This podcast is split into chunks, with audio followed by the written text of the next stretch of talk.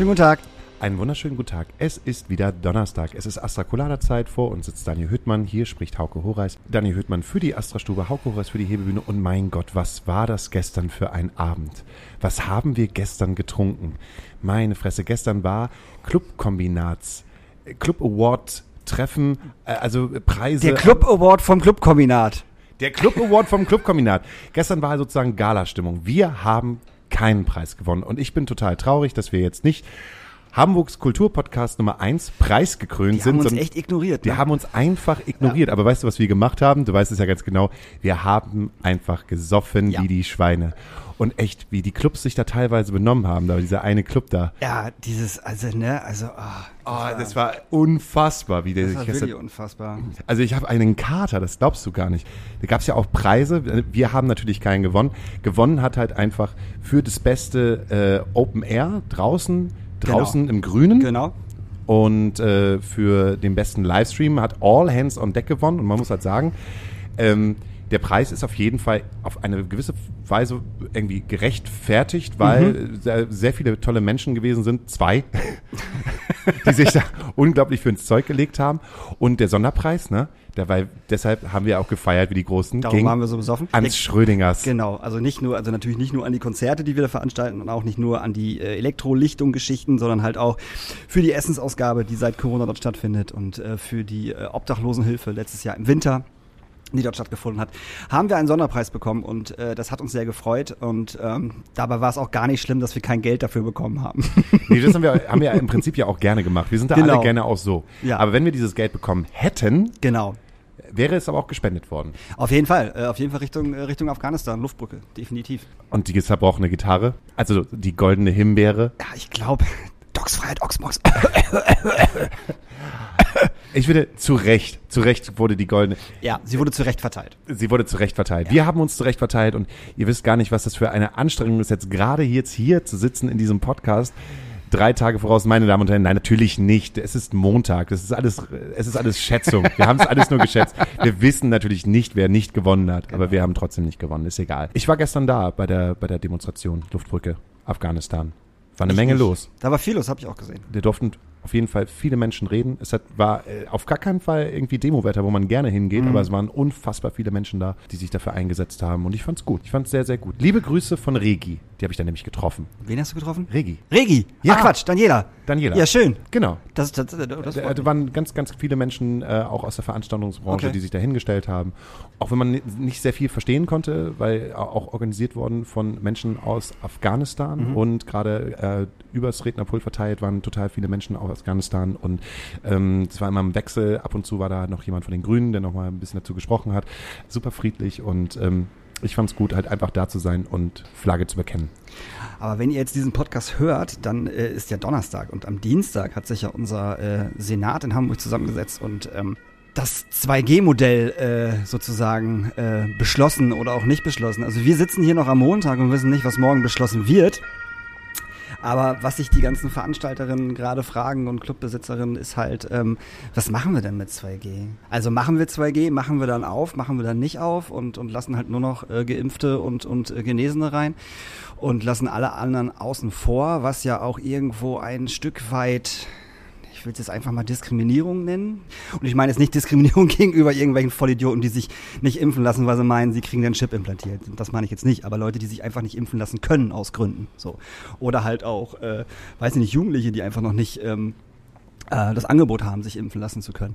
Das ist alles ein bisschen schwierig und darum weiß, glaube ich, kein Club, machen wir auf, machen wir nicht auf und vor allem, wie sind die Rahmenbedingungen? So, die Rahmenbedingungen müssten ja sein, also damit die Astra-Stube aufmacht, müsste jetzt am Dienstag beschlossen werden, keine Maske, kein Abstand, kein Tanzverbot mehr und Minimum 70 Prozent der Kapazität. Das ist logisch.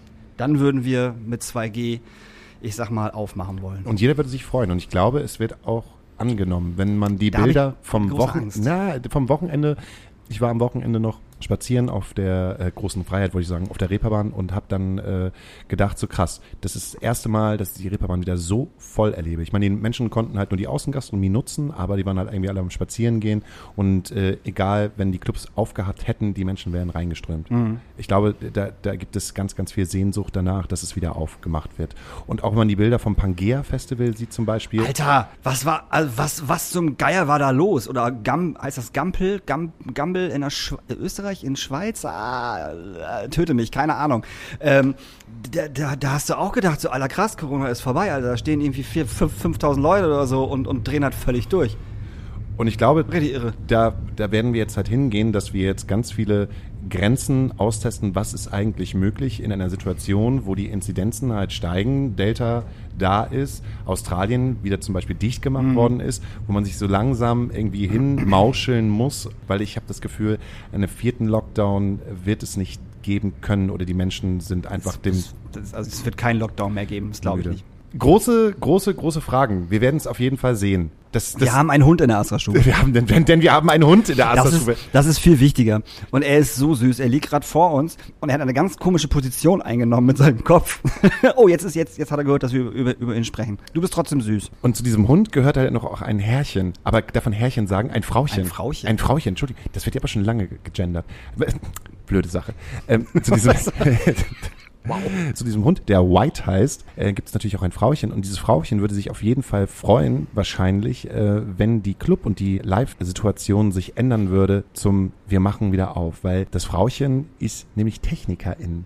Und wir haben heute zu Gast, was denn, das Frauchen ist Technikerin. Ja, wir können, wir, können das Frauchen einfach nicht mehr sagen, weil ich das total schrecklich finde. Sag's nochmal bitte, Frauchen. Nee, ich sag's nicht. Na gut, also das Frauchen ist Technikerin und wir haben heute zu Gast Lisa Affenzeller. Ja, hi. Hallo. Vielen Dank für die Einladung. Schön, dass du vorbeigekommen bist. Vielen Dank. Ich freue mich wieder in der Astra-Stube zu sein. Da war ich auch echt schon lange nicht mehr. Wie lange warst denn du nicht mehr hier? Ich war das letzte Mal hier. Da haben eine sehr liebe befreundete kanadische Band von mir hier gespielt. Die heißen Sumo Psycho. Oh, das war sehr denen- schön. Ja, das ist auch eine wirklich, wirklich tolle Band. Und vor vielen, vielen Jahren war ich mit denen mal auf Tour. Also die waren Support-Act für den Act, den ich gemischt habe auf der Tour. Und wir haben uns richtig gut verstanden und wir sind bis heute Freunde geblieben. Voll schön. Jetzt ist aber so, vor uns oder vor mir oder vor uns beiden steht eine unglaublich, ähm, wie soll ich das denn sagen, Ich bin attraktiv. immer gespannt, was jetzt Ja, kommt. mal, ich will, auf der einen Seite möchte ich halt, ich, ich bin Schleimer. Vor mir steht eine richtig. unglaublich attraktive Frau, bei der man nicht denken würde, dass die eigentlich diesen Knochenjob der, des Technikers oder eher gesagt der, der Technikerin annehmen würde. Wenn, wenn du mir jetzt erzählt hättest, wenn wir uns nicht kennen würden und du sagst, so, ja, ich bin Technikerin, würde ich erstmal sagen, was? Echt?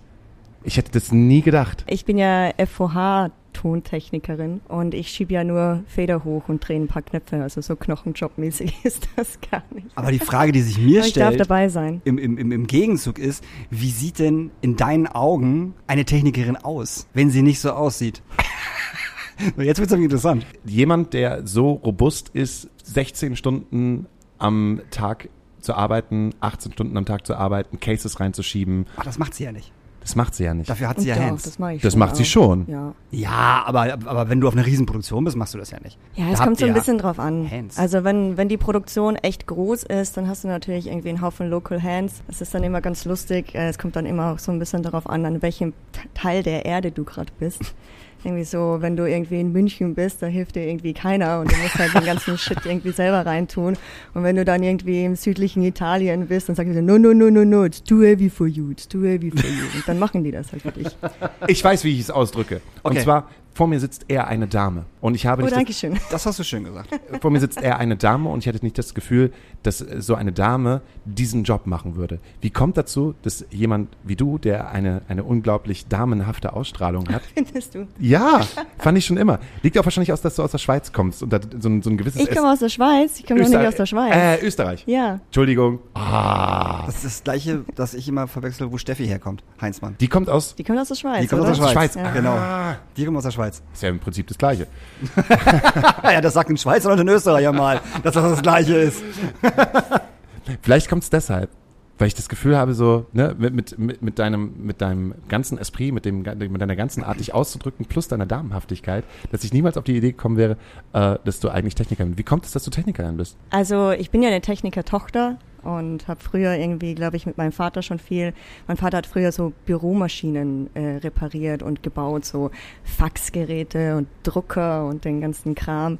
Und ähm, ich habe, glaube ich, früher mit ihm schon hin und wieder mal die Dinge auseinandergenommen und wieder zusammengebaut und fand das ganz cool. Also ich wollte schon immer gern einen technischen Job machen. Ich wollte aber auch immer gern was mit Musik machen. Ich komme ja auch aus einem klassischen Haushalt, also meine Eltern sind äh, große Klassikfans gewesen und bin ja in Österreich, also in einem kleinen beschaulichen Bergdorf geboren und aufgewachsen. In welchem? Äh, das heißt Zell am See dort. Das kennt man, wenn man das sagt. Das sagt dann immer jeder, ja, da war ich schon mal Skifahren und so. Ja, genau, da bin ich aufgewachsen in der Region. Ich habe mir dann irgendwann mal gedacht, ich wollte eigentlich auch gerne dirigieren. Also ich habe mir dann wirklich mal kurz überlegt, ob ich ähm, das Dirigentenstudium mache. Aber dann war halt, dann war ich halt irgendwie 16, 17 und dann war halt irgendwie Rock'n'Roll und Punk und dann war das alles irgendwie nicht mehr so cool. Und dann kam halt irgendwann mal Tontechnik um die Ecke und dann habe ich das gemacht. Aber hast du eine, hast du eine richtige Ausbildung gemacht? Also ich habe halt Matura gemacht mit 18. Mhm. Dann bin ich nach Wien gezogen und habe dort die SAE gemacht und wollte eigentlich auch im Studio bleiben. Also ich dachte auch immer so, du wirst ja dann irgendwann gelernte Musikproduzentin, wenn man das so sagen kann, und Tontechnikerin im Studio. Und hatte dann aber schon relativ schnell keinen Bock auf Studio. Ich weiß jetzt auch nach wie vor, also wenn ich heute mal so eine kleine Studioproduktion mache und ich habe einen Mix, den ich mixen muss und ich weiß, dass der nicht in zwei Stunden fertig sein muss, weil danach Show ist, dann mixe ich da irgendwie monatelang dran. Man musste mich mit den Füßen aus dem Studio ziehen, bis irgendwer sagt, so ist gut jetzt, du musst es aufhören, der Track ist fertig. Und ich so, nein, da fehlt noch was. Und vielleicht ist es auch das dann an der Live-Tontechnik, was halt cool ist. Du hast halt diesen Druck und es muss halt klappen, also du musst es halt einmal einstellen und dann muss es halt knallen und das brauche ich wahrscheinlich. Und am nächsten Tag kommst du in eine neue Venue, in eine neue Stadt und alles ist wieder anders und du fängst wieder von vorne an. Was für Bands mixst du denn? Also ich mixe ganz viel im Heavy Metal, hauptsächlich. Das Eigentlich. passt ja auch ganz gut, weil du aus der Klassik kommst. Ja, also ich, ich komme ja gar nicht so sehr aus der Klassik. Ich kenne mich auch, es ist eigentlich echt eine Schande, wie wenig ich mich eigentlich auch in der Klassik auskenne. Irgendwie gestern hat mich jemand gefragt, irgendwie so, warum mixst du denn Heavy Metal? Hörst du Heavy Metal die ganze Zeit? Bist du so ein Metalhead? Und ich bezeichne mich ja eigentlich überhaupt nicht als Metalhead. Und ich kann dir eigentlich auch nicht sagen, ob ich angefangen habe, im Metal zu mischen und danach angefangen habe, mich für Metal zu interessieren oder ob ich vorher schon Metal gehört habe und dann Metal gemischt habe. Also es ist irgendwie so ein Huhn-Ei-Problem. Was mixst du denn gerade aktuell? Gerade nichts, weil Pandemie ist. was machst du denn da eigentlich? Machst du gerade TikTok-Videos mit dem Hund oder Nein. was? Also ich mache Videos mit dem Hund, das ist vollkommen richtig, ja. Nein, aber das kann ich, das kann ich euch erzählen, weil das war jetzt gerade schön. Ich durfte, ich hatte jetzt den ersten richtigen Gig seit der Pandemie und zwar durfte ich jetzt drei Wochen lang am Sommerfestival auf Kampnagel arbeiten. Ich oh, bei mir in der Nachbarschaft, ich wohne direkt gegenüber. Ja, ja wirklich? Osterwegstraße, also einmal über den Kanal sozusagen. Ja, genau. Ja. Und ich hatte die Kanalbühne, das war, die durfte ich betreuen am FOH und Kampnagel ist halt cool und das war auch wirklich das erste Mal seit der Pandemie, dass die ganzen freien Techniker, so wie ich halt, wieder zusammenkamen als Crew und dann wirklich so jeden Tag sich getroffen haben und die Bühne besprochen haben und die Acts besprochen haben, die stattfinden und wirklich so die ganzen Gewerke auch wieder zusammenarbeiten durften. Also Video war da und Licht war da und die Bühnentechniker waren da und die Tontechniker waren da. Und das war wirklich das erste Mal seit der Pandemie und das war richtig, richtig toll. Das hat auch, das habe ich auch echt gebraucht. Das war, Kampnagel macht auch richtig Spaß, dort zu sein. Ich bin auch gerne auf Kampnagel. Das sagt jeder. Ja, weil das Kampnagel ist, ist, so schräg. Ja. Das ist so, ja. da, da hast du so Acts, die, die du sonst nicht findest. Wenn man davon ausgeht, dass in Hamburg alles, was nicht per se Klassik ist oder nicht Pop und Rock ist, findet das auf Kampnagel statt. Ja. Und das ist halt wirklich viel. Da hast du halt von irgendwelcher Weltmusik slash Hip-Hop slash Jazz slash irgendwelche verrückten Performance-Art-Dingern, wo du am Anfang dachtest so, was soll das? Was macht ihr hier eigentlich? Und nach so zehn Minuten, wo das dann so die Anfangsverwirrtheit vorbei ist, wippst du dann auch so mit und denkst du so, das ist total seltsam, aber es ist mega cool. aber das beschreibt Kampnagel ziemlich gut, was du gerade ja. sagst, auf jeden Fall. So, wir Nachbarn kriegen ja immer von, von, von Kampnagel, wenn die ihre Sommerfeste machen und so, ähm, halt für günstigsten Eintritt sozusagen, weil es ist ja lauter, als es normalerweise ist und so. Das finde ich, also müssten die nicht machen, weil mich stört das halt nicht, ne? Aber ich finde es total sweet, dass die das machen. Und äh, in den letzten Jahren habe ich da wirklich wahnsinnig abgefahrene Sachen gesehen. So auf dem Sonntag, okay, ich habe nichts zu tun, also gehe ich da einfach mal hin und dann siehst du genau das, was du gerade gesagt hast. Irgend so eine Performance-Kunst, wo du wirklich sitzt und denkst so, verstehe ich nicht. Verstehe ich nicht Verstehe die, aber ist geil. Irgendwas hat es dann halt so. Ja, genau. Ich habe auch, ich habe auch, ähm, auch vor der Pandemie hin und wieder, also wenn ich nicht auf Tour war, durfte ich dann immer wieder mal so ein paar Schichten auf Kampnagel machen. Und die haben mich ja meistens dann immer gebucht, um dort wirklich die Konzerte zu mischen. Also ich mache ja da eigentlich nicht die Theater und nicht die Performance-Tanzsachen, sondern wenn dann halt, wenn eine Band da ist. Und ich habe da abgefahrene Sachen gemacht. Ich habe mal Lydia Lynch gemischt im, im Uh. Club. Das, das war der Hammer.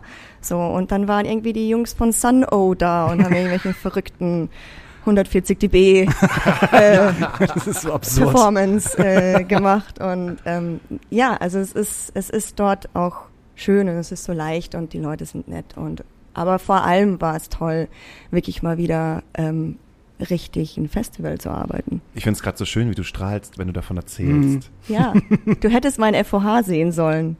Der War war, der- total toll. Achso, ich dachte, der war voller Blumen und, und Das war er auch. Also, Das war ja auch. Wir haben, ähm, wir haben vor unserer Bühne, also ich habe mir den FOH geteilt mit unserem Lichttechniker und wir waren halt immer so dasselbe Team, ist das ganze Festival entlang. Das war so ein Container und in dem Container war halt das Tonpult drinnen und das Lichtpult. Und irgendwann so über die Tage des Festivals haben wir halt angefangen, unseren FOH zu dekorieren. Ne? Am Anfang haben wir mal so einen Kaktus gekriegt, dann stand halt da erstmal so ein Kaktus drinnen. Dann kam unser Bühnenmeister um die Ecke und hat irgendwelche Plastikblumen und Pflanzen noch reingestellt. Dann hatten wir so eine Palme, dann hatten wir eine Hängematte, wir hatten Sitzsäcke, wir hatten Strandstühle, die wir uns vom NDR noch geklaut haben, die wir uns danach reingestellt haben. Am Freitag, was so fast der letzte Tag des Festivals war, hat unser Lichttechniker dann original noch eine Spiegelkugel reingehängt, die mit einer Parkkanne ein noch angestrahlt, die sich natürlich auch gedreht hat. Und dann am Samstag kam halt dann tatsächlich noch eine Nebelmaschine. Und es war der Wahnsinn. Das war einfach der tollste FOH ever. Warum? Weil wir uns einfach so gefreut haben, wieder mal im FOH stehen zu können. Und das hat ausgesehen wie, ein, wie so eine kleine Disco. wie lange hast du denn nicht mehr, wie lange hast du nicht mehr gearbeitet? Wie lange hast du deinen Job nicht mehr ausführen können? 16, 17 Monate, ne? Krass. Hm. Wie konntest du das ausfüllen? Wie ich das ausfüllen konnte. Ja. Du meinst finanziell? Äh, beid, ne, finanziell, aber auch vom, vom, vom Mindset her. Ja, also ähm, gut, ich habe einen Hund gekriegt.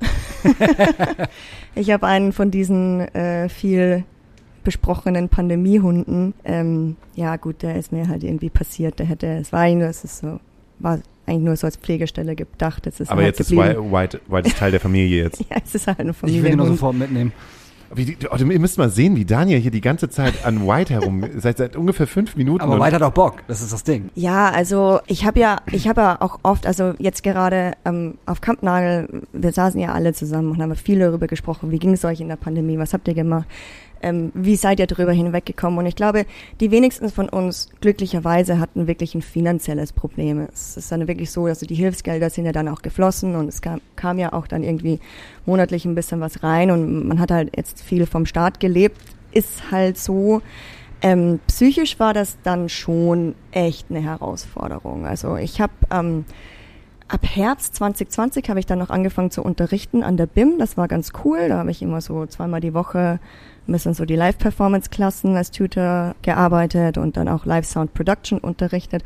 Und dann ab Weihnachten durften wir ja auch nicht mehr in Präsenzunterricht gehen. Dann war ja das auch alles weg. Ich habe halt das Glück, dass dort, wo ich herkomme, also mein Elternhaus wirklich in einer absoluten Touristengegend in den Bergen steht. Und ich habe wirklich den ganzen Lockdown dann viel in Österreich verbracht und habe mich halt beschäftigt mit. Ich durfte Snowboarden gehen, was cool war. Also bin halt dann irgendwie jeden Tag auf den Berg gegangen. Ähm, aber dann so, ich muss auch ganz ehrlich sagen, dass so Januar, Februar, März diesen Jahres, das war schon echt dunkel. Also wo es jetzt dann wirklich so nach Weihnachten, wie gesagt, nochmal so richtig in den richtigen harten Lockdown nochmal ging. Und dann ja auch das Semester irgendwie vorbei war und dann kein Unterricht mehr, keine Gigs mehr, irgendwie so gar nichts mehr gemacht. Das war dann schon, ja, zäh. Und wie hast du dich am Leben gehalten? Ich habe versucht, viel zu lernen. Also ich habe versucht, irgendwie Dinge zu, also so technische Dinge zu studieren, die mich interessieren. Ähm, es gab dann ganz viel, es gab ganz viele so Webinars ähm, in der Zeit online, wo die ganzen Hersteller, sei es PA-Hersteller oder Mikrofonhersteller oder Pulthersteller, irgendwelche Webinars ähm, veröffentlicht hatten. Was sind das? Wer kennt das? Für Webinars. Unsere, für unsere äh, Zuhörer. Ja, das sind halt irgendwie so Schulungsvideos im Endeffekt und die halt dann auch irgendwie bei Zoom-Klassen stattgefunden haben oder auf Livestreams auf YouTube und so weiter. Ähm, L Acoustics ist ein großer Hersteller von großen PA-Systemen, die wirklich auf so großen Festivals hängen. Die haben da sehr viel gemacht und ich habe halt dann versucht, mich da ein bisschen ja reinzufuchsen. Und das Lustige war auch der die Anfangsmotivation, als wir da alle in den ersten Lockdown gingen im März, April, die war riesengroß und dann haben wir alle irgendwie voll viel gelernt und voll viele Webinars geguckt und voll so yeah, weil wir uns natürlich alle, alle dachten so ja komm ab September geht's wieder los, so kein Problem. Ne? So jetzt noch lernen und dann war es irgendwie so, dann hat man sich gegenseitig so das schlechte Gewissen gemacht, wo wir dann alle gesagt haben, so wenn du jetzt die Zeit nicht nutzt, ne, dann wirst du das nie wieder kriegen. Ja, und 18 Monate später ist halt auch jetzt nichts mehr mit Webinars. Also es ist halt dann irgendwann mal so vorbei. Nach 18 Monaten sind wir alle schlauer. Ja, aber ich, ich finde ich finde das ganz witzig, dass du das halt auch so sagst, weil die ganzen Videos und Insta-Stories, die ich gerade so von den ganzen äh, Technikern und TechnikerInnen äh, sehe, die ich halt kenne, vor allem so die ersten Sachen, die gemacht worden sind, mit was für einer Euphorie diese Insta-Stories gemacht worden sind, war halt so absurd einfach, so dass sich, dass sich, ich sag mal, gestandene Männer und Frauen auf einmal benehmen wie zwölfjährige Kinder, weil sie endlich wieder hinterm Pult stehen oder end, endlich wieder, weiß ich nicht, Sachen auf die Bühne schieben dürfen oder äh, ein Schlagzeug aufbauen, was auch immer. Das fand ich total faszinierend. Das fand ich äh, total ich, gut. Ich habe auch, ich bin, glaube ich, auf Instagram auch total durchgedreht, weil ich mich so gefreut habe, dass ich irgendwie ständig irgendwelche Stories gemacht habe, ja? wo ich halt auch irgendwie ein Case aufmache und einen Monitor mhm. raushebe oder so oder ein Kabel verlege. Weil es natürlich jetzt schon schön war. So, aber jetzt in, in der Pandemie, ich habe mich auch versucht, mich mit Instrumenten zu beschäftigen. Ich habe mir versucht, verschiedene Instrumente beizubringen, weil ich mir gedacht habe, so, dann weiß ich wenigstens, wie es funktioniert. genau. Ja, du hast mir so angeguckt. Ja. Ich, ich, ich wollte eigentlich, wollte nicht sagen, dass, dass Lisa und ich uns schon ganz schön lange kennen eigentlich. Ich wusste, dass du die Story jetzt auspackst. Warum? Das ist, ich, ich wollte ja nur, nur Daniel erzählen, wo unsere Verbindung her ist.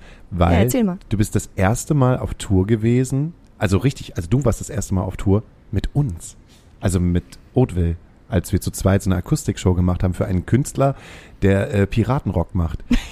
Das äh, stimmt. Ich habe den Namen leider vergessen. Voltaire. Voltaire. Ach, Voltaire. Ja. Ah, der spielt auch so super oft in Hamburg, oder nicht? Ist das nicht so ein OH-Thema? Weiß ich nicht. Das, nee, das ist so ein, das ist eigentlich so ein Metal-Thema. Das ist so ein Piratenrock-Typ, der hat, ähm, der verkleidet sich als Pirat ich glaube, der ist auch so schon so Mitte 50. Der, der singt in so Piratensongs und okay. da kommen halt so Menschen hin ähm, und ZuschauerInnen, die mehr so, ja, wie, wie so Cosplay, so, so Cosplay-Leute. Ja, das volle Cosplay-Universum war das. Genau. genau, und das war dann, das war deine erste Tour. Und wir, ich weiß gar nicht, ob wir das gewonnen haben oder irgendjemand gesagt hat, das wäre total cool, dass wir den dann supporten würden. Das hat einfach hinten und vorne nicht gepasst. Weil so, vom, so im Cosplay-Game seid. Weil wir richtig im Cosplay-Game. Damals schon. ja, auf jeden Fall. Äh, ich habe mir dann halt äh, ein Schulmädchenuniform mhm. angezogen und dann war ich drin. Ähm, ja, das waren auch, also es waren wirklich so für mich so die ersten Gehversuche. Und dann ging es ja eh irgendwie seltsamerweise plötzlich Schlag auf Schlag los mit Tourneen. Das war das erste Ding, was du gemacht hast. Also mit, mit uns zusammen und ja, den so, Piraten, so, Piratenrock so. durch die Gegend zu ziehen. Du hast, du hast da schon, hast du da schon gemixt? Ja, ne? Ja, ja. Also ich habe ja da schon äh, gemixt und äh, in Hamburg ein paar Clubs gemixt. Halt, es war alles wirklich noch so die die ersten Gehversuche von mir und ich habe da auch wahrscheinlich ganz viel Mist gemacht, ganz viel falsch gemacht, ganz viel Quatsch. Aber es war ja war ja nicht groß und ich habe ja dann ähm, durfte ja dann, als das Mojo neu aufgemacht hat, war ich ja vor der Eröffnung dann schon im Mojo in der Technik und durfte dann da ganz viel machen. Und dann hat das Mojo eröffnet und dann war ich halt immer noch in der Technik. Und dann hat mich der Cheftechniker vom Mojo auch mal so meine ersten, die ersten kleinen Shows im Jazzcafé oben mischen lassen. So, und dann wurde ich, ja, dann habe ich das wahrscheinlich irgendwas richtig gemacht und dann durfte ich dann unten im großen Club irgendwann mal mischen. Was ist die größte Band, die du bis jetzt gemixt hast? Oder das größte Konzert? Das größte Konzert, das ich mixen durfte, war Ocean Machine von Devin Townsend im Hammersmith Apollo. Das war auch ausverkauft. Das war auch krass. Wo ist das denn? Das Hammersmith Apollo ist in Hammersmith in London und das ist so eine ganz, ganz, ganz bekannte Venue. Ich glaube, das ist so eine 7000er Kapazität. Das ist ein altes Theater. Und, oh Gott, jetzt darf ich nichts Falsches sagen. Es gibt auf jeden Fall wenn es nicht stimmt, musst du das rausschneiden. ja, natürlich schneide ich das raus. Ich glaube, es, äh, es gibt ein Motorhead live from Hammersmith und es gibt ein David Bowie live from Hammersmith. Das hieß früher Hammersmith Odeon. Genau. Und dann, dann bist du aber richtig mit Motorhead und David Bowie, auf jeden Fall. Ja. Ja. Siehst du mal. Das muss man mich jetzt schlagen, dass es nicht stimmt. Also das war, das waren schon mitunter die größten oder der, der größte Inhouse-Gig, den ich mischen durfte. Wie lange ist das her? Das war 17. 2017. Du kommst ja sozusagen aus einer Zeit, wo dieses das ganze Gender-Thema und das äh, äh, Gleichstellungsthema eigentlich noch gar nicht so generelles Thema gewesen ist. Wie ist es eigentlich für dich? Jetzt habe ich ja schon gerade gesagt, dass ich da, dich halt erstmal als als äh, als Dame bezeichnen würde und das Hast, hast du dann ein Problem, dich da in dieser Männerwelt oder in dieser Männerdomäne durchzusetzen eigentlich? Oder ist das ziemlich schnell klar, ähm, dass sie die Fresse halten und äh, du da die 7000er alleine mixt? Ja, was du nicht weißt, ist, dass ich total auf diese Frage vorbereitet bin, weil ich die nämlich immer gestellt bekomme, egal wo ich bin. Auf jedem Interview. Nein, also ist, ähm, ist ich will jetzt nicht patzig klingen, das wollte ich nicht. Ähm, es gibt dazu keine Story. Ich habe es, es, ich habe dazu tatsächlich nichts zu sagen. Ich habe da keine Erfahrungswerte. Ich weiß, dass ich oft ähm, gefragt werde, auch irgendwie von anderen Mädels, die irgendwie im Metal sind. Gut, im Metal sind wir jetzt eh nicht so viele, vor allem nicht am FOH. Ich glaube, da können wir uns europaweit an einer Hand abzählen, die das machen. Für mich war das nie ein Thema. Es ist auch nie zum Thema geworden. Es, gut, da bist du halt vielleicht mal irgendwo, wie gesagt, im besagten Ländern, äh, wo die sich erstmal so angucken, aber es ist eh egal, weil du bist eh mit der Band unterwegs und ohne dich läuft die Show eh nicht. Also, es, ne? also sie müssen sich eh nach dir richten. Es gibt sicher irgendwann mal Streitereien, aber das haben, haben die Jungs auch. Oder meinst du jetzt, wie es ist, auf dem Bus mit 15 Männern du, zu sein, du, als einzige Frau? Das kannst du beides beantworten. Auch. Also es ist, wie gesagt, es, es gibt da leider keine spannende Story. Das ist überhaupt nicht leider. Von meiner Seite. Ich finde es auch mega das gut. gut, dass es keine Story dafür gibt. Und so. gerade weil du auch so schon so lange im Business bist und ich das Gefühl habe, dass sich jetzt erst so in der Gesellschaft halt breit macht, dass man dann doch lieber erstmal die Fresse halten soll, bevor man dumme Sprüche macht. Ich weiß nicht, ich glaube, das glauben viele Leute. Vielleicht wird das Thema auch viel zu sehr aufgebauscht, dass man da irgendwie schon mal per se mit einer, mit einer Einstellung reingeht und sagt so, so, oh nee, der Typ guckt mich schief an. Der hat doch sicher irgendwie gemerkt, dass ich ein Mädchen bin. Aber ich, vielleicht liegt es auch daran, dass ich auch richtig viel zu tun habe an so einem Tag. ähm, weißt du, also von Laden, Frühstücken, Laden, Soundcheck, äh, Catering, Show, Einladen, bleibt dann auch nicht so viel Aber Zeit. Aber geht dir, dir so eine Frage halt auf den Keks? Ist das so eine, äh, Nein, also ich, ich verstehe das. Ich verstehe das, dass das Leute interessant finden und, und gerne wissen würden, wie, wie ist es denn jetzt so als Mädchen auf Tour? Oder meine Lieblingsfrage ist auch immer so, what's it like being a girl in Pro Audio? und dann, ich weiß nicht, what's it like being a dude in Pro Audio? so. Ja, aber ich glaube, diese, diese Frage kommt kommt daher, dass es gerade so viel ähm, Blogs oder halt auch, auch, auch, Instagram-Seiten gibt, wo gerade ähm, ähm, Frauen in den Vordergrund äh, gestellt werden, die halt irgendwas im Musikbusiness machen. Ob es jetzt Tourleitung ist, ob es jetzt eine Technikerin ist, wie auch immer. Und alle diese Frauen haben halt eine Geschichte und erzählen diese Geschichte auch, was super gut ist. Ähm, aber die haben halt auch immer sehr viele Negativbeispiele. So, und darum ist es, ähm, finde ich es gut, dass du das noch nicht hast. Ja, also das höchste der Gefühle ist halt, ich weiß nicht, ich kann mich erinnern, wir haben ja mal im Bataclan gespielt nach den Anschlägen. Wir waren eine der aller, allerersten Shows, die da wieder stattgefunden haben. Und da war eine Armada an Securities und, und Stagehands da. Also es war so viel Personal da an dem Abend, an dem wir gespielt haben. Und da hat mir ein Stagehand aus Versehen fast die Hand gebrochen. Und das lag aber auch so ein bisschen daran, dass er eigentlich nett sein wollte. Und ich habe halt irgendwie eine Kiste geladen mit meinem, mit meinem Gitartech zusammen, so wie wir es jeden Abend machen. Es ist jeden Abend dieselbe Ablauf, wie dieser Truck geladen wird und wie er wieder eingeladen wird. Und da gibt's halt so Automatismen, die man halt macht die ganze Zeit. Und dann hebe ich halt die Kiste irgendwie runter, irgendwie der Stagehand grätscht mir rein, sagt irgendwie so, no, no, no, no, it's too heavy for you, it's too heavy for you, ne? Und greift mir die Kiste, hat aber nicht gemerkt, wie schwer die ist, lässt sie fallen und mein Arm war halt nach drunten dran, so. Gut, ob das jetzt irgendwie ein, ob man das als sexistisch bezeichnen kann, wage nee, ich zu bezweifeln. Ähm, das ist vielleicht so das. Und was, ähm, was ich aber sagen wollte, ein Lichttechniker, mit dem ich getourt habe, der saß mal neben mir, als mir diese Frage gestellt wurde. Und ich habe dann halt irgendwie so im Kopf geschüttelt und in den Schultern gezuckt und wusste nicht, was ich darauf antworten soll. Und Winnie hat halt die Frage dann für mich beantwortet und meinte so, ja, im schlimmsten Fall hat sie da halt irgendwie 25 Brüder hinter sich stehen. ähm, ja, beste Antwort. Ist die Geschichte so. auch ja, ja. Äh, beste Antwort. Damit. Okay, dann würde ich sagen, würden wir ein kleines Päuschen machen Ja. Für dieses kleine Päuschen haben wir eine Playlist, die heißt Astra Colada Nacht Asyl. Da darf sich hier jeder, der möchte, ein bis 15 Songs draufpacken. Und ähm, äh, Dani hat bestimmt etwas total Tolles rausgesucht. Äh, ja, habe ich. Und zwar habe ich die, mir die neue Killers-Platte angehört. Und ich bin kein. Lass mich erst ausreden, Hauke. und ich bin kein Killers-Fan. Ich finde Mr. Brightside geil und dann hört's auf, weil mir das einfach zu cheesy einfach ist. Aber dieses neue Album hört sich an, als hätte Bruce Springsteen das geschrieben. Das ist total krass. Ich weiß nicht, wie ich das beschreiben soll, aber es, er singt sogar teilweise wie Bruce Springsteen, was ich eigentlich scheiße finde. Aber dieses Album ist großartig. Und ich wünsche mir von diesem Album äh, Quiet Town. Ich habe sehr Gutes über dieses Album gehört. Von ganz, ganz vielen Leuten, die genau das Absolut. gleiche gesagt haben wie du. Ich bin Absolut. kein Killers-Typ und äh, deshalb wünsche ich mir äh, äh, auch was zum Tanzen. Und zwar von äh, Jungle. Die haben nämlich ein neues Album rausgebracht am Freitag und All of the Time ist der Mega-Dance-Song. Apropos Dance-Song, ich habe noch einen Song. Ich wünsche mir von äh, Moose T, Horny. Gut, wenn äh, du dir von Musti Horny wünschst, dann wünsche ich mir passend zum Hund äh, Don't Call Me White von NoFX. Oh, sehr gut.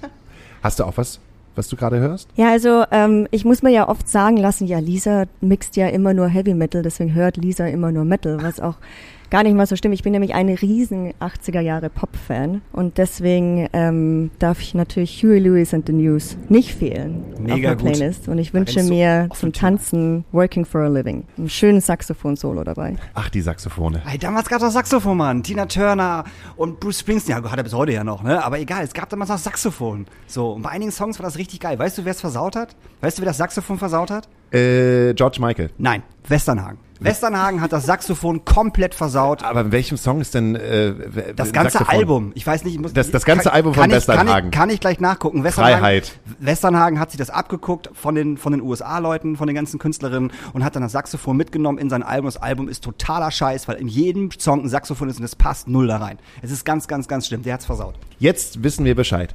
Ähm, meine Damen und Herren, wir hören uns nach der Pause. Bis gleich. Bis gleich. Wir sind zum Glück tiefenentspannt, weil wir aus dem Urlaub jetzt kommen.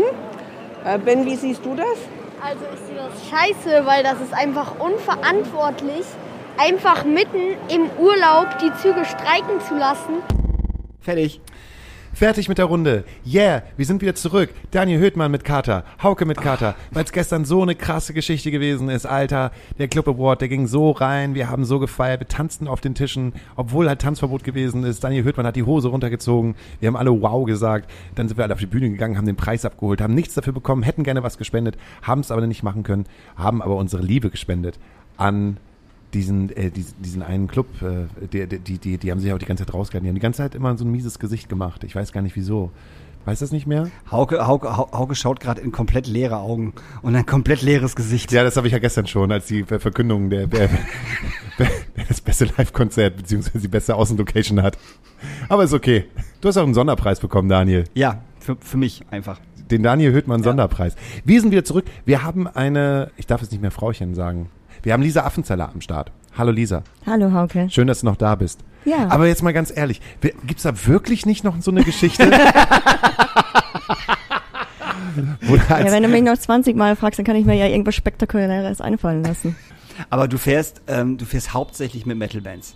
Richtig. Los. Genau. Ich bin da irgendwann mal so reingekommen und ähm, ich glaube auch, dass ich das kann. Also ich kann ja nicht so viel, aber wenn ich was kann, dann Metal-Bands vom FOH ausmischen. Und das ist auch okay. Also ich habe da auch irgendwo so meine meinen Platz da gefunden, meine Nische gefunden und das ist auch in Ordnung und die Bands buchen mich und das ist okay. Obwohl ich mir eigentlich immer schon mal so einen richtig schönen Mädchen-Pop-Gig hätte ich mir wahrscheinlich auch immer mal gewünscht. Irgendwie, irgendwas so total Einhorn, Erdbeer, fluffig, cheesiges Oatville Pop-Ding. Da musst du einfach nur einfach mal fragen, wenn, wenn, wenn Nils nicht kann, nehmen wir, nehmen, wir- nehmen, nehmen, nehmen wir dich mit. Ich als Tourmanager sage jetzt einfach mal, wenn Nils nicht kann, nehmen wir dich mit. Und äh, dann kriegst du so viele Einhörner und so viel Pop, wie du möchtest. Alter Hauke, der haut da richtig einen raus bei seinen Konzerten. Dem fliegen die Einhörner aus dem Arsch sozusagen. Wenn er richtig, richtig gute Laune hat, ist da richtig was los. wenn ich möchte, kann ich. Ja, wenn er möchte, wenn er möchte, äh, kann er. Deshalb trinke ich ja auch gerade gegen den Kater äh, einen Sekt mit Mate. Aber ich würde es sehr schön finden, wenn wir eine, eine, eine, eine weibliche Technikerin hätten. Ich finde es auch total angenehm, mit Lisa unterwegs zu sein. Das war, Siehste? das war damals einfach auch eine schöne Zeit, mit dir unterwegs zu sein. Ich weiß gar nicht wieso. Wir, wir haben dich sofort in unser Herz eingeschlossen. Oh. Und ich weiß gar nicht, wann wir uns dann wieder begegnet sind, um zu sagen, was, du auch hier? Ja, wahrscheinlich in der Bar, dessen Name nicht genannt werden darf. Und wir reden nicht vom Dogs unter Freiheit oder vom Oxmox. Wir reden, ich sag's jetzt, wir reden vom ich, ich darf den Namen sagen. Du darfst den Namen sagen. Ich, ich weiß nicht, wir dürfen den Namen nicht sagen. Das ist ein bisschen wie bei Beetlejuice. Wenn Ist wir, das so? Wenn wir, wenn wir dreimal sagen, dann kommt in die Tür hinein und will dann alle einschenken. Oh nee, und vor allem, ich sehe ihn ja nicht erstmal, ne? Also der kann sich ja jetzt einfach hier reinschleichen und ich würde es nicht merken. Dann steht er hinter mir, sondern musste ich halt wieder nach unten gucken und dann sitzt er da wieder. Und dann wieder, wenn er wieder weg will, dann, dann äh, satteln wir White mit einem mit so einem Mini-Pony-Sattel und dann reitet er davon. Es ist halt, es ist halt auch immer geil, der ist halt auch in letzter Zeit, letzter Zeit so oft im Stadtpark und dann komme ich halt irgendwie raus und will irgendwas holen und dann steht er da und denkst so, was zum Geier machst du hässlicher Vogel eigentlich wieder hier so und dann wird sie erstmal eine Runde beleidigt und die Securities gucken einen halt immer so an so, was genau ist jetzt hier falsch und was machen die eigentlich und warum sind die so gemein zueinander?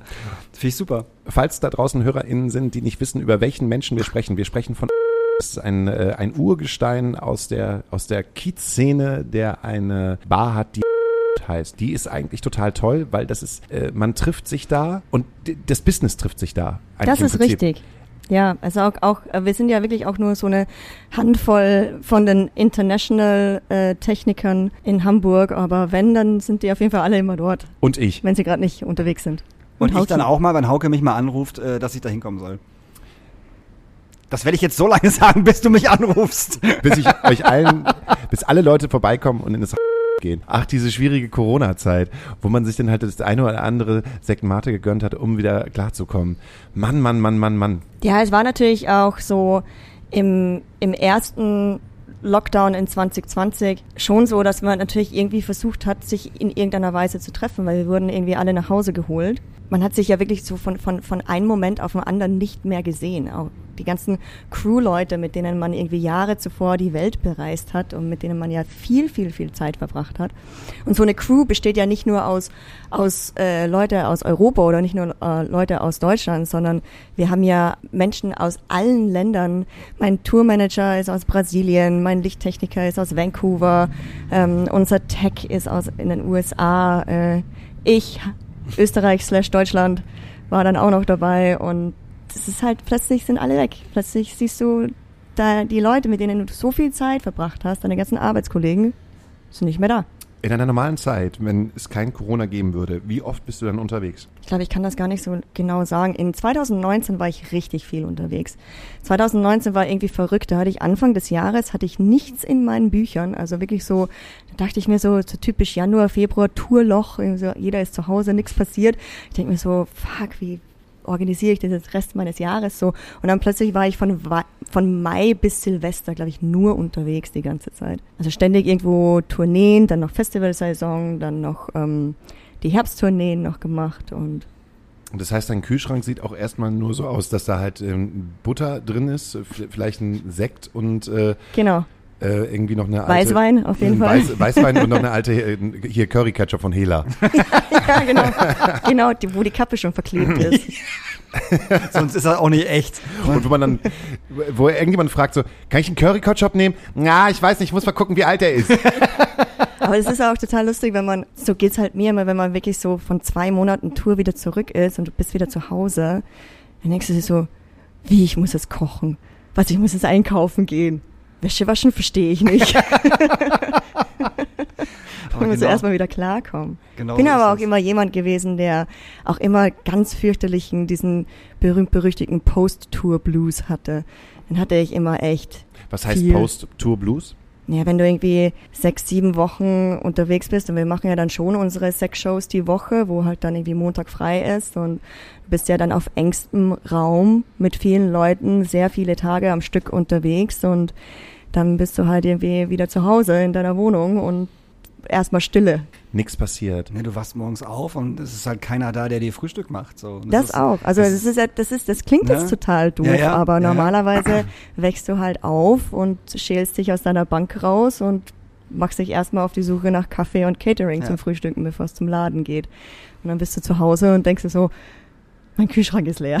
Wo, wo ist überhaupt unser Tourleiter, der mir jetzt hier über den ganzen Tag hier Genau. erklärt? So, ich weiß überhaupt nicht, was ich machen soll den ganzen Tag jetzt. Genau. Wie Früher hat es unser Tourmanager immer Ja. gemacht. Der hat uns dann nochmal ein Daysheet für den ersten Tag zu Hause Das finde ich äh, immer nochmal super. geschrieben. Ja. Das war immer süß. Was? Ja, das Ja. ist Den großartig. Datesheet für den ja, nächsten- ja, Gehe einkaufen. das ist aber total süß immer. Das hatten wir Mhm. auch, auch auf ein paar Touren das fand ich total äh, herzallerliebst, so, dass man für den ersten Tag dann zu Hause immer noch so einen kleinen Daysheet hatte, was man machen musste. Das ist total gut. Jetzt gibt es ja auch total viele HörerInnen, die diesen Tourblues eigentlich nicht kennen, weil sie nicht auf Tour sind. Die zu Hause ein Nest haben. Ne? Ihr Zuhause ist ihr Nest, das ist ihre Heimat. Wie schafft man sich denn überhaupt dann ein, ein, ein Nest zu bauen? Vielleicht auch mal dieses irgendwo anzukommen. Gibt's ja auch. Man muss ja irgendwann mal, wann willst du mal ankommen? Kennst du die Frage? Oh, Von meiner, ja, wie, von meinen Eltern halt. wie, wie, wie, ekelhaft du gerade so angeekelt geguckt hast. Mm. Aber ist es, gibt es diese Frage, wann willst du mal ankommen? Ja, natürlich. Ich meine, es stellt sich wahrscheinlich jeder in unserer Branche so und ähm, es ist ja auch ähm, in unserer Crew mit den Crewleuten, mit denen ich unterwegs bin, das kann man auch nicht schönreden. Also Privatleben geht früher oder später irgendwann in irgendeiner Weise immer den Bach runter. Es gibt natürlich viele Beispiele, wo es nicht so ist, so, also das, ich will das jetzt wirklich nicht alle über einen Kamm scheren, aber gerade die Crewleute, wenn du jetzt eine Band bist, gut, dann machst du deine ein, zwei Tourneen im Jahr und, und bist halt den Rest des Jahres zu Hause oder in deiner Heimatstadt und nimmst ein Album auf und bist da im Studio. Aber wenn du Crew bist, sei es jetzt irgendwie Backliner oder Lichttechniker oder Tontechniker oder so, du bleibst ja nicht bei einer Band. Du hast ja dann mehrere Bands, mit denen du, du springst ja von Band zu Band und bist ja dann in der Regel eigentlich viel mehr unterwegs als, als die Musiker an sich. Und ähm, ich habe da auch keine Antwort dazu. Und vor allem jetzt ist eh gerade Pandemie und es ist auch irgendwie so abgefahren, jetzt darüber zu, zu reden, über diese Gedanken, die man sich gemacht hat, als alles irgendwie noch so normal war, wo man sich dann wirklich irgendwie so überlegt hatte, ich brauche irgendwann mal so eine Exit-Strategie, irgendwann kann ich nicht mehr touren, irgendwann muss sich irgendwie so mein Leben ändern.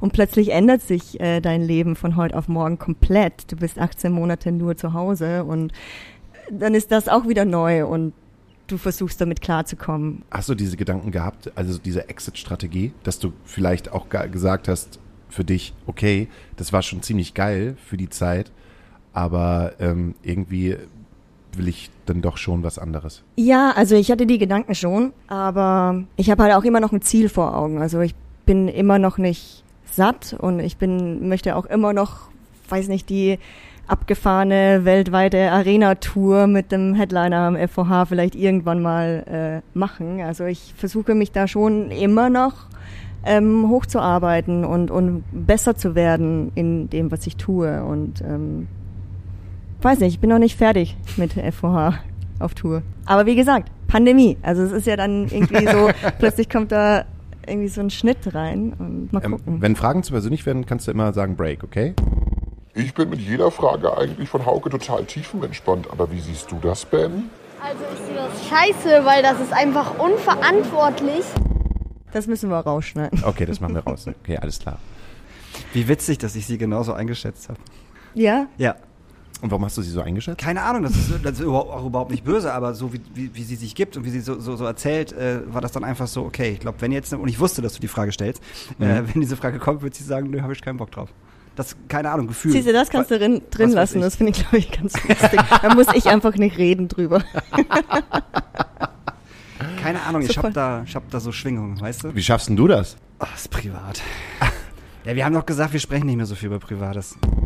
Ich denke ja, Daniel sollte mal total tiefenentspannt auf Haukes Fragen reagieren. Oder wie siehst du das, Ben? Also ich sehe das scheiße, weil das ist einfach unverantwortlich. Ich höre deinen Podcast. Ich, Was darf ich jetzt nur mit reinnehmen und was muss ich jetzt das, rausschneiden? was ich, das, was ich, das, was ich gerade erzählt habe, kannst du mit reinnehmen. Ähm, Das, was ich gesagt habe, kannst du rausschneiden. Aber das, was, das, was Daniel über mich gesagt hat, das kannst du reinlassen. genau. okay. Das ist alles schwierig, ich weiß. Aber ich verstehe einfach nicht dieses, ähm, dieses Penetrante dann dabei. So, weißt du, wenn man einmal sagt so, ey, sorry, das wird halt nix so und nee, du kennst mich nicht. Du hast keine Ahnung, wer ich bin. Nur weil du unseren Podcast von, von, von 1 bis, bis, bei welcher Folge sind wir gerade? 75. Bei 75 durchgehört hast, äh, kennst du mich nicht. Nicht im Ansatz. Du kennst einen ganz kleinen Bruchteil von mir oder Bruchteile von mir, so, aber du kennst mich nicht, du weißt nicht, wer ich bin. Und das schnallen die nicht. Das finde ich total krass. So. Und ähm, das Gute ist, dann kam man auch immer so, ja, ich habe dich auf Facebook gesucht, aber ich kann auf deine, ich, also ich, ich, ich, ich kann dann deine Pinnwand nicht sehen. Ich so, nee. Ich so, weil mein Scheißprofil halt nicht öffentlich ist. Ich bin nicht geisteskrank. So, meine Freunde können meine Informationen sehen und was ich poste, aber nicht Leute, die mich nicht kennen. So, ja, aber du bist ja auch öffentlich jetzt. Ich so, hä? Ich so, ja, in dem Podcast bin ich das so, aber das ist doch total gut, dass ich das in meinem Facebook-Profil nicht bin oder in meinem Instagram-Profil. So. Ist das jetzt etwas, was ich jetzt drin lasse oder was ich jetzt Kannst du drin rausschneide? lassen, kannst du drin lassen. Okay. das ist, Ja, ja, kannst du drin lassen. ja, aber das ist halt so die Sache, ne? Bist du als Person, die in der Öffentlichkeit steht, du bist halt greifbarer, aber heißt es auch, dass du gleichzeitig greifbarer sein willst? Es gibt bestimmt Leute, die das wollen. Dann haben sie ihr Facebook-Profil oder ihr Instagram-Profil auf öffentlich und wollen das halt auch. Aber ich will das überhaupt nicht. Ich habe da gar, gar keinen Bock drauf. Aber, aber jemand würde dann doch sagen, ja, aber du machst ja auch dein ganz komplettes Privatleben in dem Podcast breit. Ja, aber wie viel, wie viel von meinem Privatleben, was ich hier erzähle, ist echt und Fiktion? Das ist ja auch noch wieder die Frage. So, muss man auch einfach mal ganz klar sagen. Das frage ich mich manchmal halt auch. Ja, siehst du. So, ne? Also äh, das beste Beispiel ist, gestern ähm, habe ich irgendwo äh, unter irgendeinem Post bei der mopo.de, ich weiß, es ging irgendwie um, um, um 2G und keine Ahnung was, ähm, habe ich was kommentiert, ähm, vom wegen so, äh, ja, so, also die, das Einzige, wovor ich Angst habe, gerade als, als Geimpfter, ist eher deine Rechtschreibung als alles andere. So. und ähm, daraufhin hat dann ein Typ ähm, kommentiert, den, den ich schon, der mich schon ein paar Mal dumm angeschrieben hat, auch äh, äh, über, äh, über, über, über Facebook, das habe ich dann irgendwann ausgestellt, dass, dass er mir Nachrichten äh, schreiben kann. Und ähm, der gute Mann ist irgendwie äh, Immigrant, er ist schwul und äh, ich glaube, er ist halt auch noch irgendwie so so halbrechts. Also so so drei Sachen, wo ich denke so, wie kommt sowas zusammen und warum warum muss das sein? Und der hat das dann halt auch wieder kommentiert, so und ähm, Daraufhin habe ich darauf nicht geantwortet. Ich habe dann aber gesehen, weil ich einige Sachen auf meinem Facebook-Profil öffentlich habe, so unsere unsere Posts von Astra Colada, Ja. die habe ich ja öffentlich, damit es auch Sinn ergibt so. Und äh, er hat irgendwie bei fünf, sechs Postings bei Astra Colada einfach so einen ätzenden Lachsmiley gemacht. Weißt du? Und dann denke ich mir so, hm, habe ich Bock, dass der Typ das liked oder dass der unseren, unseren, unseren Podcast hört so? Und dann habe ich ihn halt bei Facebook blockiert. Das ist übrigens auch das ätzendste Emoji überhaupt, dieses dämliche Lachsmiley mit den Super Tränen kacke, drauf. oder? Äh, mit den Tränen? Also diesen, Ja, diesen, diesen großen Cry-Smiley. Ja, ja, ja. ja, den ja. Cry-Smiley. ja, ja. Mist, den verwende ich häufig. Ja, aber die meisten Leute verwenden ja zum Beispiel für, für, weiß ich nicht, Mopo schreibt und es sind jetzt irgendwie äh, 96 Af äh, Afghanen angekommen. So. Und dann kannst du, dann gehst du auf diese Emojis und du siehst einfach irgendwie 70 Prozent, übertrieben jetzt, äh, 70 Prozent machen halt diesen Lachsmiley. Du weißt ganz genau, dass das halt nicht, nicht, nicht dafür ist, dass sie das gut finden, sondern dass, dass sie sich darüber lustig machen. So. Und darum ist dieser Smiley eigentlich für mich komplett, hat, der hat seinen Wert verloren. So. Der ist eigentlich nur noch dafür da, um Leute lächerlich zu machen oder, oder Artikel lächerlich zu machen. Man hätte den Menschen halt einfach nicht das Recht geben müssen, alles zu kommentieren. Oder die Möglichkeit, nicht das Recht, aber die Möglichkeit. Wär, man muss den Menschen mal das Recht wegnehmen, ihre eigene Meinung zu sagen. Nee, das hat er nicht gesagt, sondern weil du hast halt einfach die Möglichkeit, alles zu kommentieren. Und Ja. das ist halt, was mir auch auf den Keks geht, dass du in der heutigen Zeit halt einfach dafür belohnt wirst, wenn du kommentierst und likest. Weil so funktioniert der Algorithmus. Der Algorithmus funktioniert so, dass wenn du einen Beitrag postest und der häufig genug in einer bestimmten Zeit kommentiert und geliked wird, dass der halt in seiner Wertigkeit halt steigt. Nicht in seiner Wertigkeit, also als Beitrag, sondern halt einfach weiter nach oben gerät. Und das macht mich halt kaputt, weil alle Kids handeln halt so. Mal, äh, Schnell liken, schnell kommentieren, schnell, schnell irgendetwas machen. Das macht mich wahnsinnig. Das, man muss ja nicht alles kommentieren. Wie Markus Wiebusch halt auch irgendwann mal sagte, auch mal zu etwas keine Meinung zu haben, ist, Ist eine Meinung. ist eine Meinung. Ja. Das ist ja auch vollkommen in Ordnung. Mann! Jetzt bin ich jetzt, jetzt bin ich auch im Rage-Modus. Ich weiß gar nicht, wie das ankommt. Was schneide ich jetzt nun raus und was lasse ich jetzt nun drin? Das ist ja unfassbar. Also, falls es jetzt irgendwelche Diskrepanzen in irgendwelchen, wie setzen wir diesen Podcast vorkommt, liegt es halt einfach daran, dass ich vielleicht eine Frage gestellt habe und wollte bohren und wollte eine Story. Also gibt es da nicht noch eine Story, Lisa Affenzeller, die du jetzt aber rausholen kannst und sagen, dass du als Frau richtig untergebuttert worden bist? Also wir sagen dir gleich nochmal, was du schneiden sollst. Ja, das ist ja auch vollkommen in Ordnung. Nee, gibt es eben nicht, weil wir nämlich auch schon im, in der Pause gesagt haben, nein, es ist halt geil, auch mal die andere Seite zu haben, wo halt auch man sieht, nee, muss ich nicht. Also ich muss keine Geschichte, Ach so, das ich muss du, keine ja. Geschichte zu erzählen, um zu sagen, die Ja, arme Frau im armen Business. Ja. Äh, die, die arme Frau im armen Business. Die arme Frau im Business. Im jetzt armen Business. Die, Nee, im, im Seit jetzt sehr armen Business, ja. Ah, Wie ist denn das bei dir, wenn, wenn wir sagen, im jetzt armen Business? Wie ist denn dein, dein Bauchgefühl zu dem, was jetzt halt noch kommen wird? Und wie ist eigentlich dein Need? Und äh, wo, wohin denkst du, führt das Ganze? Und so, sollte die Delta-Variante halt weiter nach oben gehen, sollten die Inzidenzzahlen nach oben gehen, bist du eher so jemand, der sagt so, ah, da bin ich halt eher vorsichtig. Vierter Lockdown ist dann vollkommen okay oder sagst du, nee, wir müssen das jetzt durchziehen, wir müssen jetzt irgendwie einen Weg finden, wieder an den Start zu kommen? Also ich bin schon jemand, der natürlich schon, ich bin ja kein Epidemiologe, ich bin kein Virologe, ich bin kein Mediziner, ich bin kein Politiker und so. Also es ist, ich mache halt Rock'n'Roll und, und versuche halt meinen Lebensunterhalt damit zu bestreiten. Ich hatte das Glück, dass ich schon sehr früh ähm, geimpft werden konnte und ich lasse mich natürlich impfen.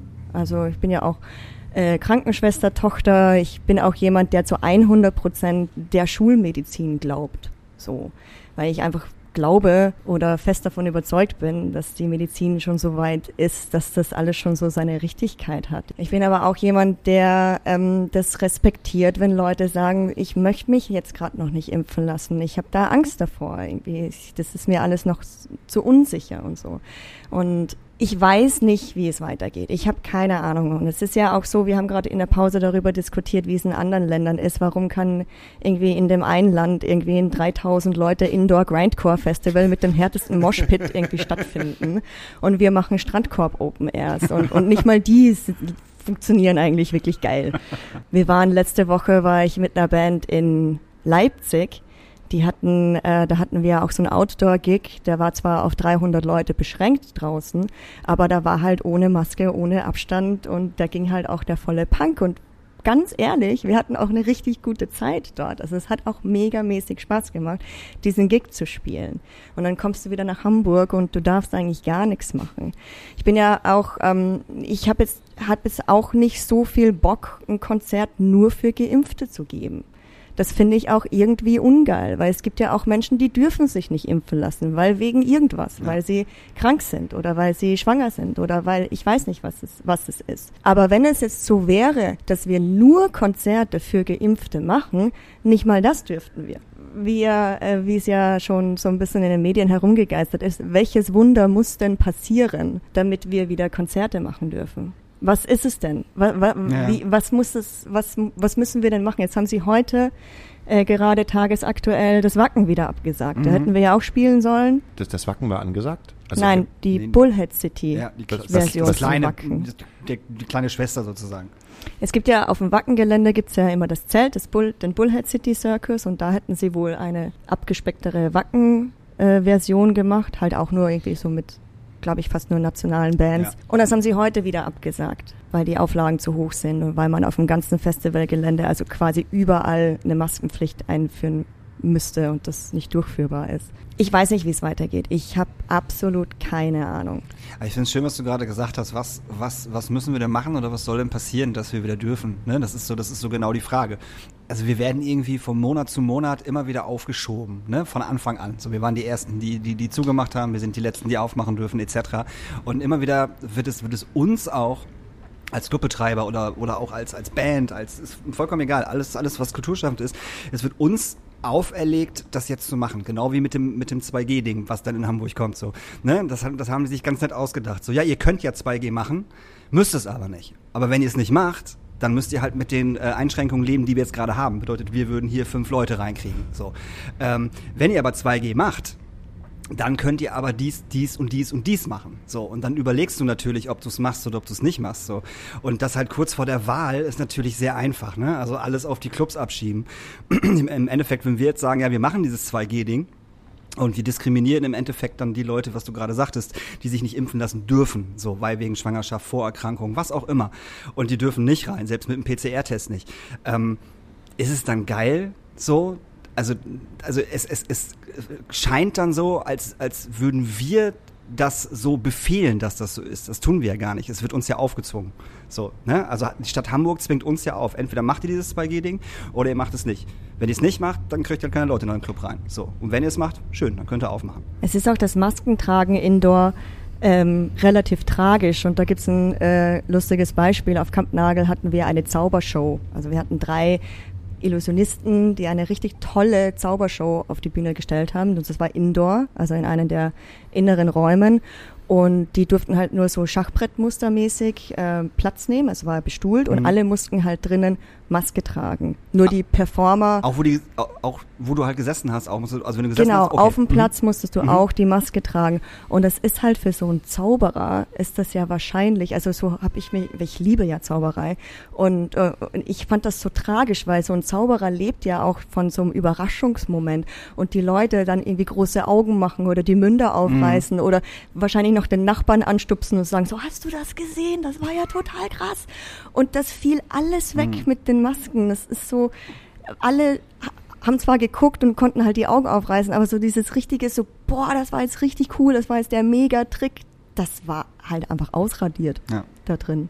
Ich sehe jetzt mich gerade auf der Bühne stehen in so einem kleinen Club, wo vielleicht nur 20 Leute da sind, weil es nicht größer ist. Ich als Künstler darf meine Maske natürlich nicht haben, weil ich ja singe und sehe mich, wie ich halt in diesem kleinen Club die ganze Zeit spucke, rotze und das alles in, das, in, die, in die Gesichter der Leute reinhaue, was ja total bescheuert ist. Normalerweise müsste ich ja eigentlich auch eine Maske tragen. Und wenn man sich die ganze Zeit so ne, über diese Maskensituation den Kopf zerbricht, dann merkt man eigentlich, wie abstrus das Ganze eigentlich ist. Also gerade für, also für unseren Job oder für unsere äh, in Situationen, dass wir eigentlich in einer, eigentlich unseren Job damit äh, ähm, machen, äh, Menschen ähm, äh, zusammenzubringen, Nähe zu erschaffen, Kontakt zu genau, erschaffen. und wie, wie es ja die Ärzte auch so schön gesagt haben, man muss sich halt aneinander reiben und Ja. man muss halt miteinander tanzen und, und dieses Konzert halt auch mit wildfremden Menschen zusammen erleben, weil alles andere ist halt auch kein Rock'n'Roll. Und dann lernst du halt jemanden kennen, mit dem du halt an der Bar versackst, mit dem du halt vielleicht aus einem Glas halt trinkst, so, mit dem du dich dann halt verbrüderst, von dem du nicht weißt, wo der herkommt. Und dann ist er am nächsten Tag aber nicht mehr da und siehst halt weiter. Und war halt ein guter, war halt ein guter Abend, aber laut Regeln dürfen wir es nicht. Und mehr. man tauscht sich auch, wie gesagt, halt nicht nur bei einer Zaubershow oder bei jeder Show, man tauscht sich ja auch mit den anderen Menschen, wenn das Konzert richtig toll ist oder wenn die Performance richtig geil ist. Man tauscht sich ja auch mit wildfremden Menschen aus, sei es jetzt über Blickkontakt oder mal irgendwie die Hörner werfen oder das macht man ja so, wenn man, also man braucht ja auch dieses Gemeinschaftsgefühl auf so einer Show. Ja, die Mimik fehlt halt. Das ist, das ist einfach so das Ding. So, ne? Und ich stelle mir das auch als, als, als Künstlerin total schwierig vor, auf einer Bühne zu stehen, ähm, indoor, wenn die Leute Masken aufhaben. Also Und sitzen. Ja, und, ja, und sitzen. Du kriegst ja nichts mit. Also das ist ja, also da passiert ja gar nichts. So, also du, das ist ja, das stelle ich mir super, äh, super schwierig vor. So. Und ich würde halt auch definitiv auf kein Konzert gehen, indoor, wo ich meine Maske aufhaben müsste. Sag Nee, ich glaube, ich klar. fänd's, ich fänd's auch nicht Würde ich geil. nicht also ich habe, ich halte mich natürlich auch an die Regeln. Ich trage meine Mhm. Maske, ich lasse mich impfen. Ich, ähm, ich habe irgendwann mal gesagt, ich habe so, schon so die Schnauze voll von den Masken. Ich habe irgendwann mal gesagt, ich würde mich am liebsten jeden Tag noch testen lassen, damit ich diese Maske nicht mehr tragen muss. Ähm, also mir persönlich geht die ultimativ auf den, Ja, ja. auf den Senkel. Mir mittlerweile Aber auch. wenn es so sein muss, dann, dann, dann muss ich das halt tun und ich kann eigentlich nur hoffen, dass dieser, möge dieser Kelch an uns allen sehr schnell wieder vorbeiziehen. Aber dann sitzt du wieder da und denkst dir, das- dasselbe hast du vor zwölf Monaten auch schon gesagt. Oh Mann. Naja, ihr merkt das schon, ne? wir, wir, wir drehen uns irgendwie trotzdem noch im Kreis. Es wird, es wird immer später, äh, die Monate ziehen an uns vorbei, wir drehen uns irgendwie im Kreis. Ich muss halt nur sagen, dass ich, dass ich halt ähm, in vielerlei Hinsicht offener bin und Menschen verstehen kann, die äh, nicht mehr können. Also in, in jedweder Form. Das heißt jetzt nicht, dass ich jetzt jedem Querdenker, der sagt, dass äh, Corona halt eine Erfindung von Diktatur! und eine Diktatur ist, das nicht. Aber ich verstehe, oh, was mit meiner Stimme auf einmal los. Gott, da kommt aber ein großer Frosch raus. Aber ich verstehe jeden Menschen, der sagt, äh, äh, aus, vorbei, ich habe überhaupt gar keine Kraft mehr dazu. Weil ich gehöre auch zu diesen Menschen. Ich würde total gerne Konzerte spielen, aber nach zwei pandemiegerechten Konzerten habe ich schon eigentlich gar keine Lust mehr. Also ich ist ja, ich habe ich hab da keine Lust, ich habe da keine Lust mehr drauf, das zu sehen. Und ich meine, ne, da kann man wieder auch das Beispiel von Helge Schneider halt nehmen, der dann sagt so, ja, passiert hier überhaupt nichts und ob das jetzt cool gelaufen ist oder nicht, ähm, oder auch geil oder nicht, aber ich kann es ich kann's in dem Sinne nachvollziehen zu sagen, so, oh, irgendwie, da, da, pass, da passiert halt nichts mehr. Ich muss diese Menschen sehen. Ich äh, brauche irgendeinen Impuls von denen außerhalb des Klatschens. So. Und ähm, deshalb äh, äh, weiß ich nicht. Kann ich ich, habe auch tatsächlich so ein bisschen die Angst davor, dass es mittlerweile in eine Phase kommt, wo die Menschen, die nicht von der Veranstaltungsbranche leben oder die nicht vom Entertainment leben, so wie wir, denen das gar nicht mehr so abgeht. Also ich habe irgendwie so das Gefühl, die Leute müssen auch gerade gar nicht irgendwie zu einer ausverkauften Slipknot-Show in die Barclaycard Arena. Die Ja. vermissen das auch gar nicht so sehr wie wir. Und dann machst du halt in Hamburg den Kultursommer, wo du, ich weiß nicht, gefühlt fünf Millionen Bühnen äh, in der ganzen Stadt verteilt hast und denen reicht das bislang noch, Äh, kurze Info. eventuell. Der Kultursommer, 1000 Konzerte in drei Wochen. Ja. Und dann können sich ja mal die ganzen, äh, also jetzt wissen wir ja, warum unsere ganzen Vorverkaufszahlen überall so scheiße sind. So. Aber es ist ja, es reicht ja, also ich weiß nicht, das kannst du jetzt überlegen, ob du das mit reinnimmst. Nee, oder so. nehme ich ja gerne mit rein. Ähm. Sag es, sag es, als wenn du es wirklich so meinen würdest. Die Line-Ups sind auch alle mies gerade. ja. Also du hast halt den hundertsten Mark Giesinger, Forster, Schieß mich tot, Bensko. Also sorry, das sollte jetzt nicht so abwertend klingen, wie ich das gemeint, aber ihr wisst, was ich meine. Ja, ja. Ne? Ja. Die gefühlt halt auch gerade so jede Bushaltestelle spielen, weil du ja sonst auch keine Acts reinnehmen kannst ins Land. Es darf ja nichts reinkommen. Das ist ja das Ding. Du hast ja Also nur die deutschen Künstler. Das Programm trocknet ja auch gerade megamäßig aus, also für mich gefühlt.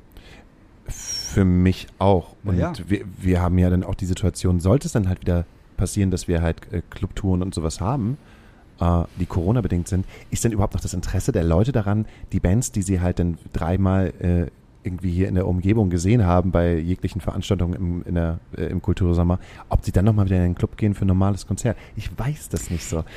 Das Ding ist ja, dass es, dass es ganz viele Touren im, im, im nächsten Jahr geben wird, äh, die jetzt ja schon zweimal verschoben worden sind. So, vor allem von unseren deutschen Künstlern.